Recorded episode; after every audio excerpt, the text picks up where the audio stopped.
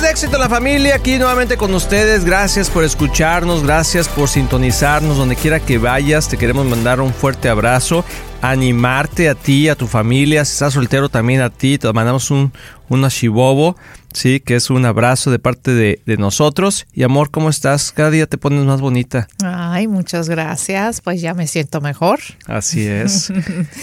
Hoy es un buen día. Eso es lo que queremos recordar a todos, no importa en qué momento te encuentras, siempre puede ser mejor, que siempre la misericordia de Dios es nueva todos los días. Así es, y estamos en esta serie que de, tenemos de veras mucho eh, interés en que puedas escucharla completa, porque estamos hablando de cómo contestar esa pregunta, ¿por qué yo?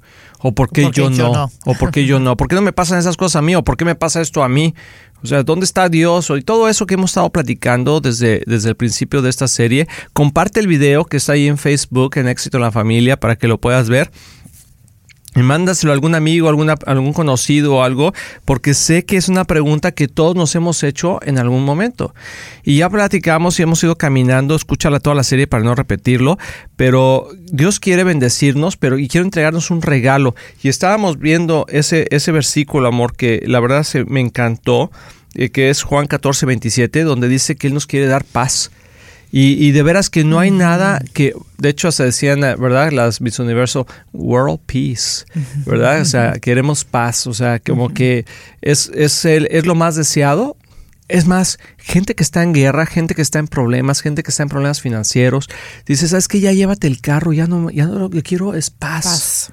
¿No? Ya, es que ya vete mejor, que ya, no te, ya lo que quiero es paz. O sea, es más, no importa si vivimos en un cuartito, lo que quiero es paz. Uh -huh. Es cierto. O sea, es un deseo del corazón. Sí, sí, sí. No hay nada peor que vivir dentro de, de conflicto. Uh -huh. Puede ser conflicto interno o conflicto externo. ¡Tilín, tilín, tilín! Puede pues, ser conflicto interno o conflicto externo. ¿Y cómo podría ser parte de un conflicto interno?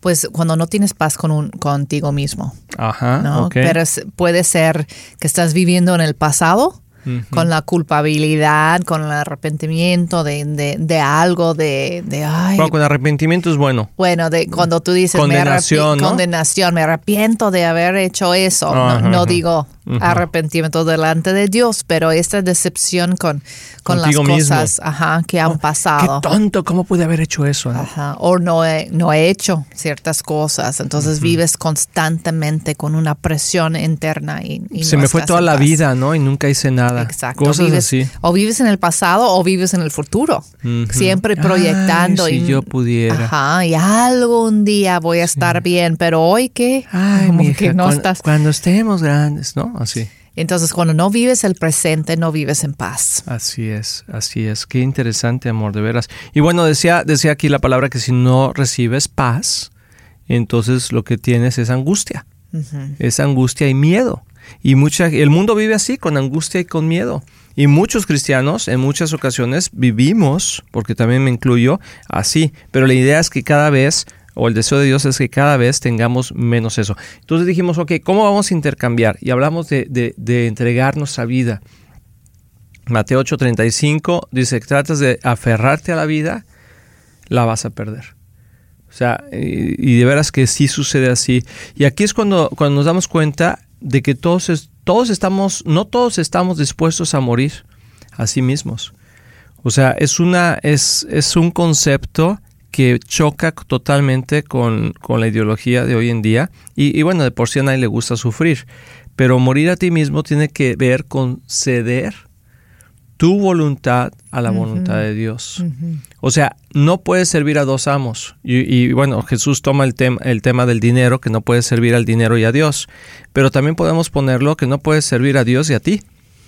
O sea, alguien va a tener que ceder uh -huh. y normalmente cede Dios. O sea, normalmente dejamos a Dios fuera y tomamos nosotros las llaves. Y, y cómo sabes, cuando tú le dices, Señor, bendíceme en esto, voy a emprender esto, voy a hacer aquello, bendíceme, bendíceme, estamos en el canal equivocado porque es como si trajéramos a Dios como un amuleto que tú ayúdame a hacer las cosas para que me salgan bien. Uh -huh. y, y, una forma de, de, rendirte a Dios totalmente es decir, Señor, ok, tú dime para dónde vamos, cómo vamos. Y ahí es donde empieza el punto, porque dices, ¿y cómo? Yo no escucho. O sea, pues, pásame el teléfono de Dios para que me diga dónde voy, porque es lo que yo quiero saber toda mi vida.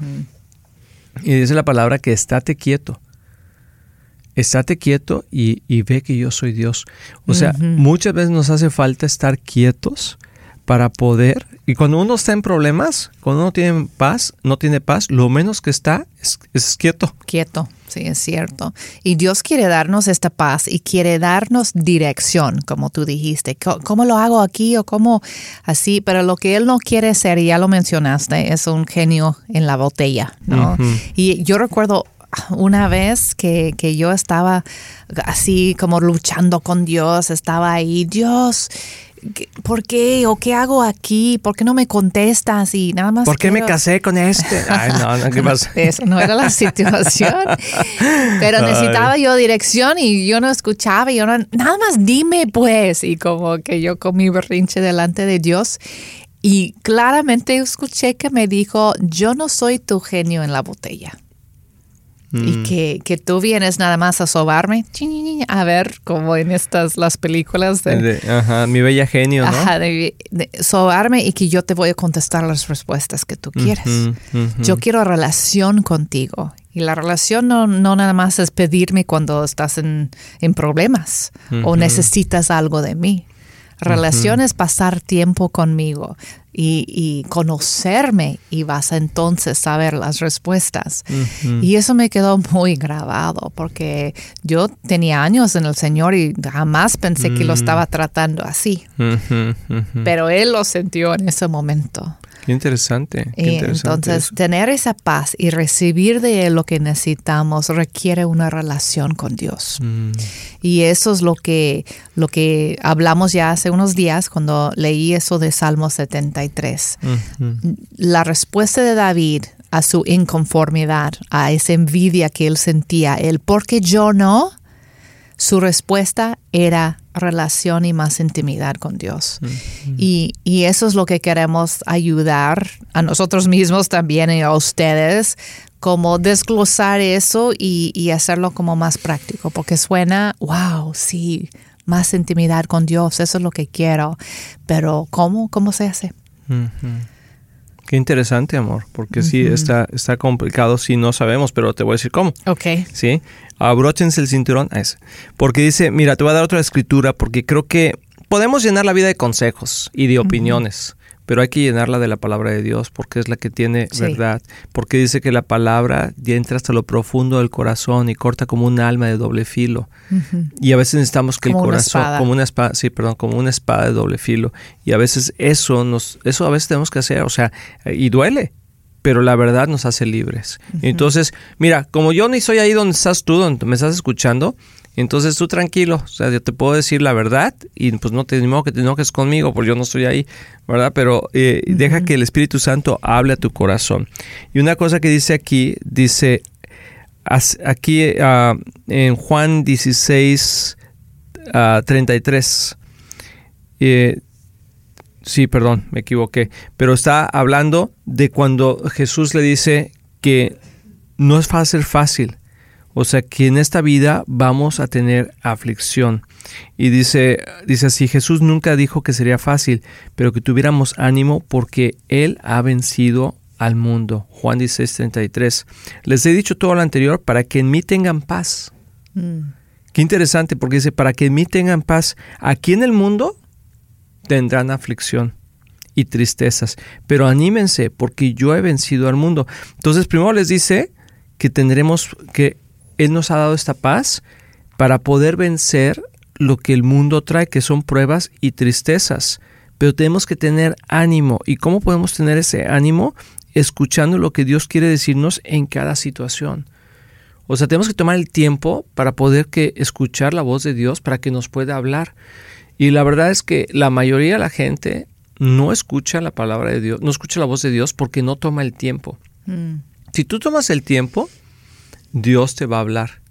El otro día ah, me pasó hace tiempo ya una situación que ah, una persona estaba en uno de esos gritos desesperados en su vida de que qué voy a hacer, Dios, ¿dónde estás? ¿Por qué me pasa esto a mí? ¿No? ¿Por qué yo? Y en el mismo momento que esta persona estaba dando ese grito desesperado, eh, de hecho me dijo que estaba ahí en su cuarto, no sé dónde, ah, en la mañana. En ese mismo tiempo, a miles de millas de distancia, yo estaba también en mi casa y de repente se me vino a la mente esta persona. Mm. Que no tengo mucho de, no nos hablamos todos los días, o sea, a veces pasan meses, a veces casi años y no nos hablamos. Y de repente se me vino a la mente y sentí una impresión tan fuerte de marcarle por teléfono, que le marqué por teléfono y entonces le comenté algo y pasó algo ahí que estuvimos platicando, que me dijo, esa es una respuesta de Dios, eso es lo que yo estaba eh, buscando. Y no tienes idea porque hoy en la mañana estaba con un grupo, con un grupo, con un grito desesperado. Ahora sí que así de esos gritos desesperados, ¿por qué Dios? ¿Dónde estás? Y, Dios puso en mi corazón, ¿no? Así, y, y, a veces me ha pasado a mí al revés, que yo soy el del grito desesperado y, y Dios utiliza a alguien, un libro, por ejemplo. A veces digo, Señor, ¿qué me quieres decir? Y agarro un libro y lo abro en la página 36 y de repente dice ahí algo. O agarro la Biblia y empiezo a leer un capítulo y Dios me contesta. Entonces, yo te quiero animar que donde quiera que tú estés ahorita, si estás en un grupo, en un grito desesperado de ¿por qué yo? Toma un momento para preguntarle a Dios qué te quiere decir. Te voy a dejar para que estés pensando en eso, vamos a hacer una pausa y ahorita regresamos.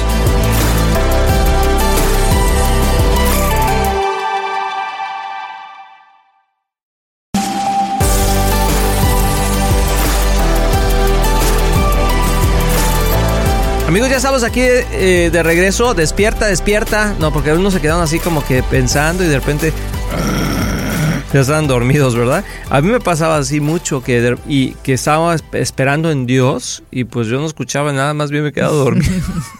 y a veces ya soñaba con Dios. Hay temporadas así. Hay temporadas así, pero, pero es difícil. O sea, morir a ti mismo es difícil. No podemos negarlo. Pero qué hermoso es volver a nacer.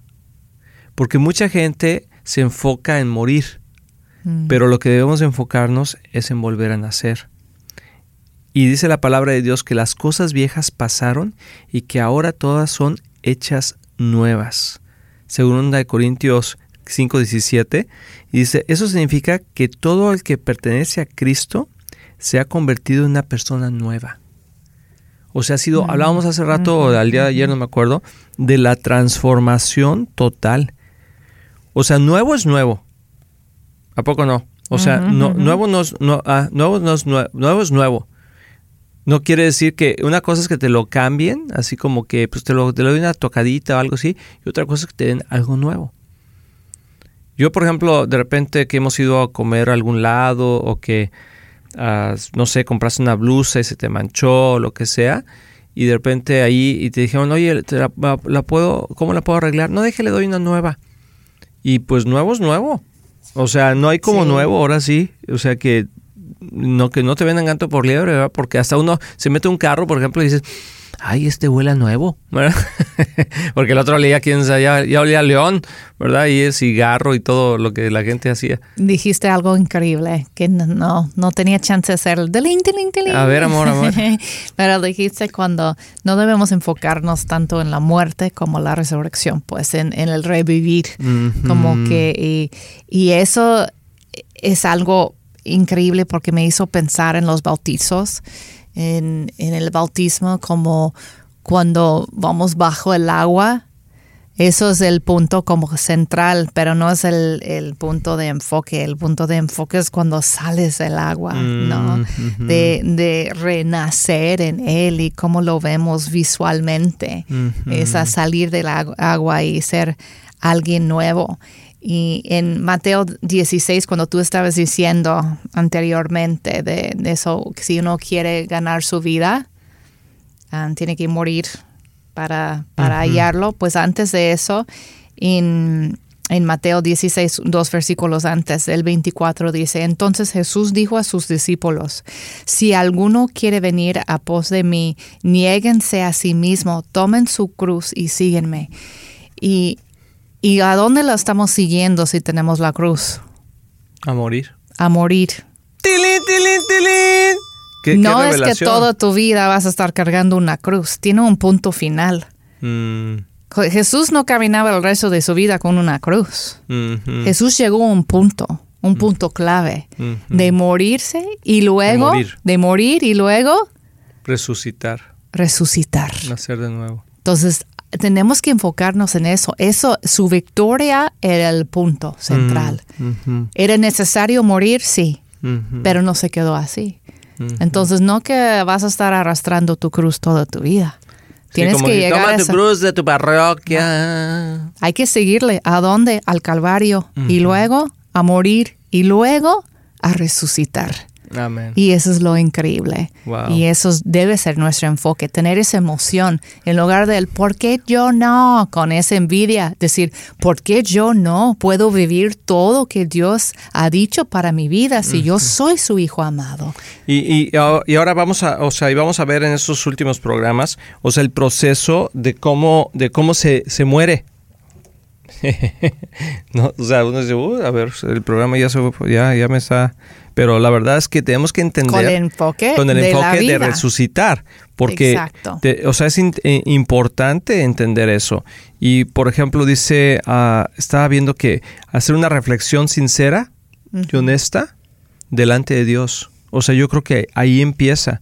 O sea, ¿qué, qué cosas ves en tu vida que ya ha pasado tiempo y que las cosas y no cambia? O sea, a lo mejor es tu temperamento, a lo mejor es tu falta de control, a lo mejor es, no sé, inmoralidad, mm, no sé, amargura.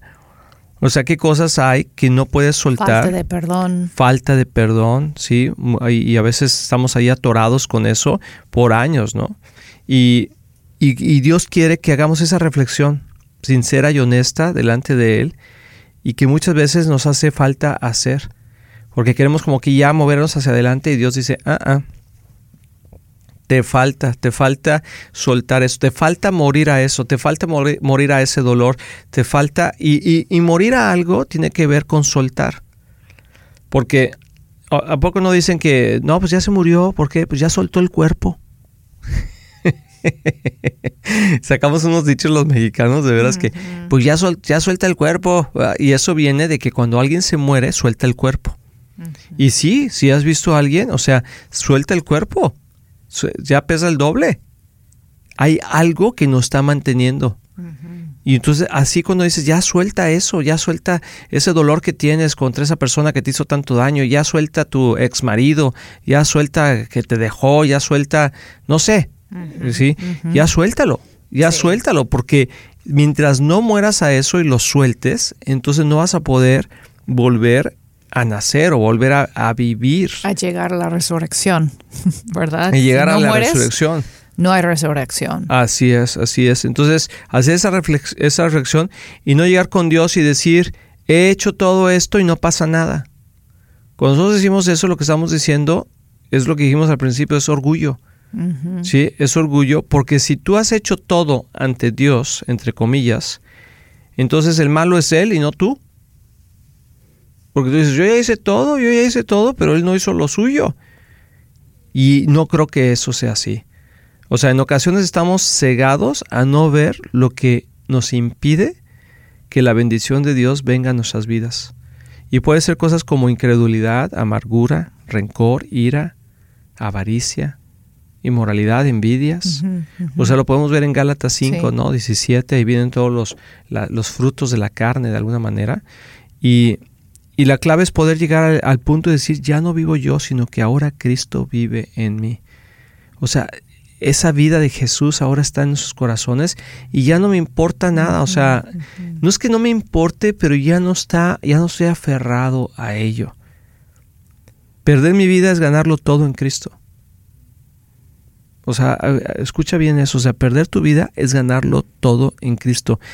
Y, y ese es Gálatas 2.20 que tú ya lo dijiste. Y mi antiguo yo ya ha sido crucificado con Cristo. Ya no vivo yo, sino que Cristo vive en mí. Así que vivo en este cuerpo mm, terrenal, confiado en el Hijo de Dios, quien me ama. Y me, siempre me llama mucho la atención esta parte de ese versículo. Dice, y se entregó a sí mismo por mí. O sea, Cristo se entregó para, con nosotros para podernos dar el regalo de la vida eterna y poder vivir una vida totalmente diferente y no estar aferrados, amargados, ¿sí? con, esa, con ese dolor en el corazón y poder recibir su paz. Entonces, ¿qué significa eso? que hay que dejar cada parte de nuestra vida delante de Dios y dejar que, él, que dejar que Él nos transforme. Dios te va a ir poniendo diferentes partes en tu vida que tienes que, que, tienes que, dejar. Por ejemplo, tus emociones, problemas. O sea, hay veces que tenemos que dejar nuestras emociones y venir y rendirlas ante. Es que siento. Pues ya no sientas, o sea, ve y dáselo a Dios, ¿verdad? Y como ahorita vamos a hablar de cómo se lo. Mañana vamos a hablar el siguiente programa de cómo dejárselo a Dios. O sea, dejar las emociones, dejar los problemas, las circunstancias, los temores, los conflictos, los negocios, los trabajos, la familia, a sus pies. Y entonces, cuando dejamos esas cosas, lo que va a hacer Él es que nos va a dar paz en vez de esa angustia. Y esa es la clave para ser libres de esa pregunta, el por qué yo no libres de compararnos con otras personas. Así es. Porque cuando no estás en paz, lo estás buscando satisfacción en todos los lugares equivocados.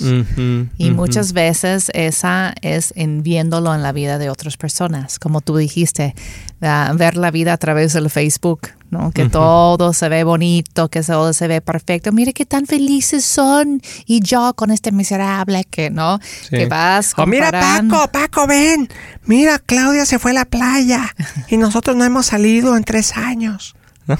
y hay una perspectiva de como pintada de, las personas que en realidad es muchas veces es, una, es. una imagen nada más por fuera, una imagen falsa, porque luego vienen los golpes de que hay un divorcio, pero ¿cómo si se ven tan felices? ¿no? Así es. Porque lo que uno no, no ve, ¿no? Así es. pero Dios sí ve el corazón. Exacto, Él ve eso. Entonces Él quiere darnos esa resurrección, ese gozo, esa esperanza real que no es nada más por fuera, por lo, lo, que la gente ve, pero es algo que vemos y vivimos tras las puertas cerradas, donde tus hijos viven eso contigo, donde tu marido vive eso contigo. Es súper importante que nuestra fe sea una fe auténtica, que se vive en la casa con nuestros familiares. Así es, con toda nuestra familia. Excelente, amor. Pues cerraste con broche de oro. Mañana y cuando oigas este programa también, no te lo pierdas. Vamos a seguir continuando con esta serie que se llama ¿Por qué no yo?